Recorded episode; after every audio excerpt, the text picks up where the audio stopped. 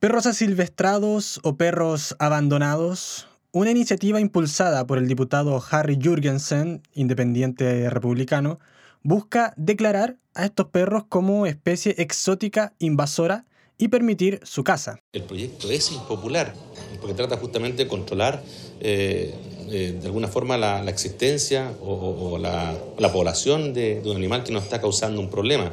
Eh, obviamente nadie está en, contra de la, de la, vida de los animales, todo lo contrario, queremos defenderlos siempre, pero están dañando todo lo que te acabo de decir. Y aquí el control pasa por, varias, por, varias, eh, por varios métodos, por decirlo así. La legislación comparada en eso nos va a ayudar muchísimo, como, como se aplica en otras partes del mundo. Expertos y agrupaciones se han mostrado tajantemente en contra y apuntan contra la tenencia irresponsable de parte del ser humano.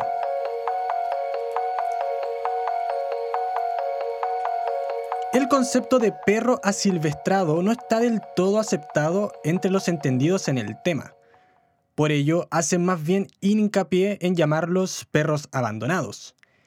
El educador canino y director de Educandogs, Juan Andrés Insunza, lo aclaró de esta manera. No existe hoy, hasta donde sabemos, y la evidencia sí lo soporta, no existe una subespecie del perro doméstico. El perro doméstico, como lo conocemos hoy, es una subespecie del lobo. El lobo es Canis lupus, el perro es Canis lupus familiaris, y hasta ahí llega, no hay otra subespecie. Hablar de una especie invasora o de un perro que sea asalvajado o que sea silvestrado no me parece correcto, y yo más bien hablo de perros que son que deambulan libremente, ya sea por zonas urbanas, periurbanas o rurales, que son producto de la tenencia irresponsable, es decir, son perros sin tutor. La incidencia en el ecosistema es innegable, tanto de manera directa como indirecta.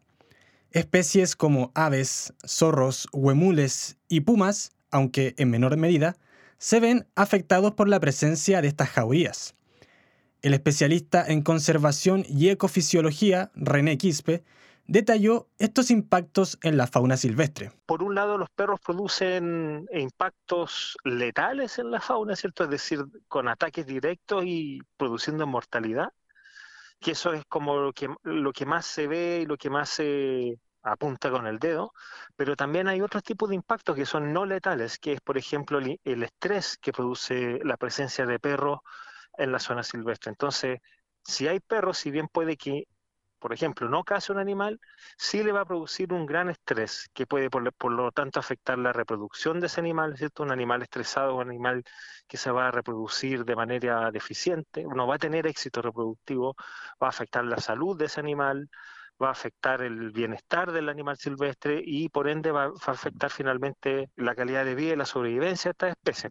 La doctora Sonia Antisevich, médico veterinaria de la Facultad de Ciencias Veterinarias y Pecuarias de la Universidad de Chile, abordó en particular este impacto indirecto, como lo es la transmisión de enfermedades a otras especies. Ellos transmiten una serie de enfermedades infecciosas principalmente, sobre todo los perros. Pueden transmitir eh, enfermedades parasitarias, enfermedades virales también, y eso lleva a la muerte, ¿cierto?, de, de, los más cercanos, que son los zorros, los diferentes tipos de zorros. Hemos recibido zorros que, por ejemplo, por una simple sana sarcóptica, que fue introducida seguramente por un perro, dejan de comer y, realmente tú ves cómo se impactan comiendo solamente lo que queda alrededor de ellos porque no tienen ninguna, ninguna fuerza ni para moverse. Pese a todo, el concepto de perro asilvestrado no está reconocido por la ley actualmente.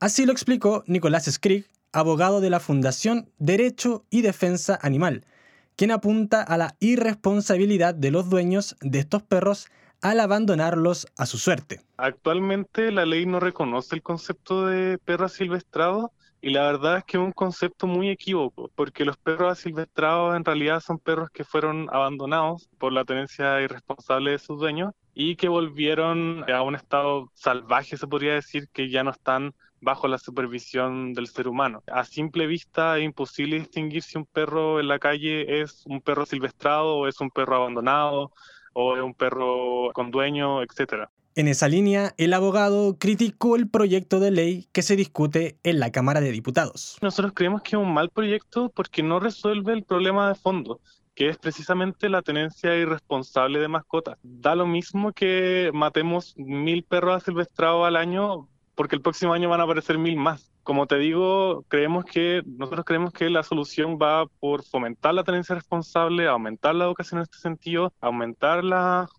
el presupuesto que se da a la subdere para hacer eh, campañas de esterilización. Creemos que esa es una solución mucho más efectiva. Creemos que este proyecto de ley en el fondo deja la solución en manos de los particulares sin que el Estado se haga cargo de un problema tan grande. Los expertos en la materia explican las conductas que desarrollan estos perros luego de ser abandonados y regresar a un estado salvaje.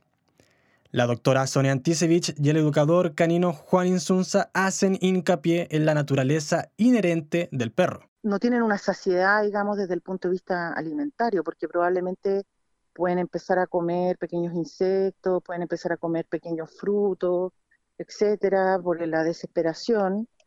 Y después, claro, llega un momento en que cualquier cosa que se mueva muy rápido, ¿cierto? Ya se transforma en una presa. Como los lobos, los lobos también cazan en manada. Entonces son, claro, son actitudes muy ancestrales, como esa, ¿no? De, de, organizarse, de tener un líder, etcétera, y, y tal vez incluso eh, pueden hasta matar al más débil. Todos los perros traen un instinto predador. Los perros son cazadores por naturaleza, es un predador. El tema es que tiene miles de años de domesticación y por lo tanto nosotros hoy día podemos y tenemos la opción de salir a pasear con nuestros perros, de ir a un parque con nuestros perros y que nuestros perros no tengan conflictos entre ellos porque hay primero muchos años de domesticación y segundo también educación, adiestramiento, entrenamiento. Si ya somos testigos de múltiples casos de crueldad y maltrato animal a lo largo del parque, ¿se imaginan lo que causaría eximir de responsabilidad a quienes quieren asesinar perros con la justificación de ser asilvestrados?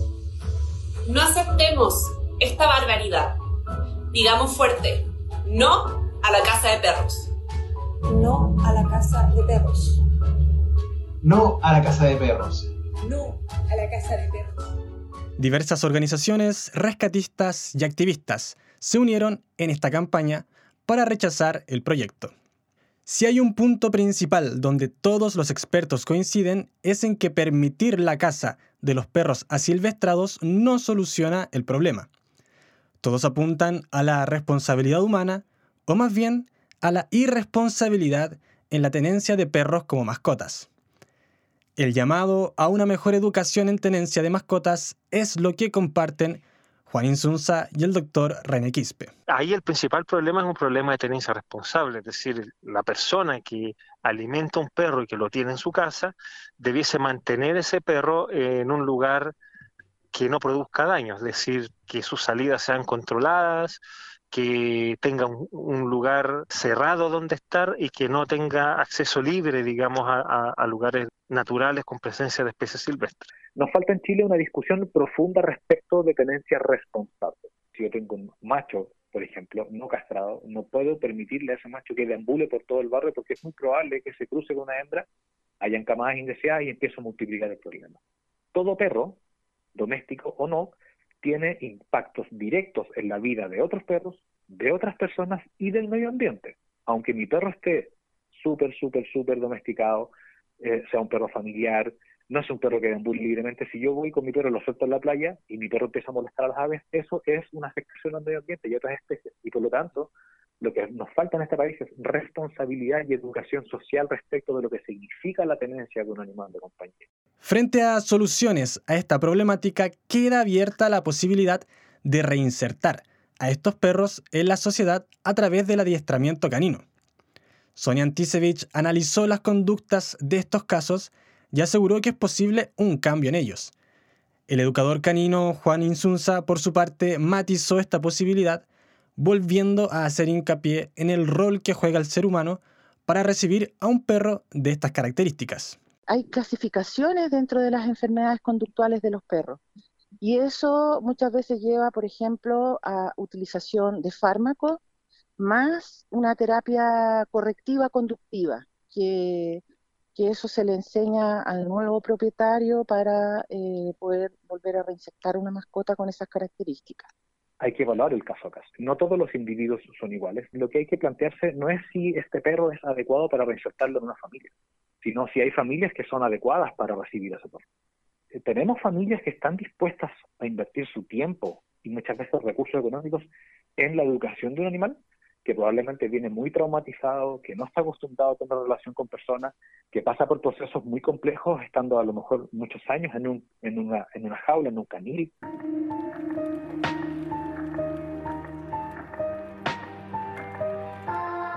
El rechazo al proyecto que busca permitir la caza de perros asilvestrados es transversal entre los expertos y organizaciones entendidas en el tema.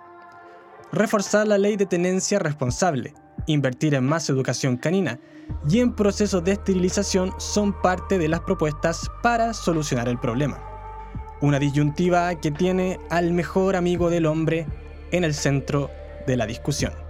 Para Radio Análisis informó Camilo Vega.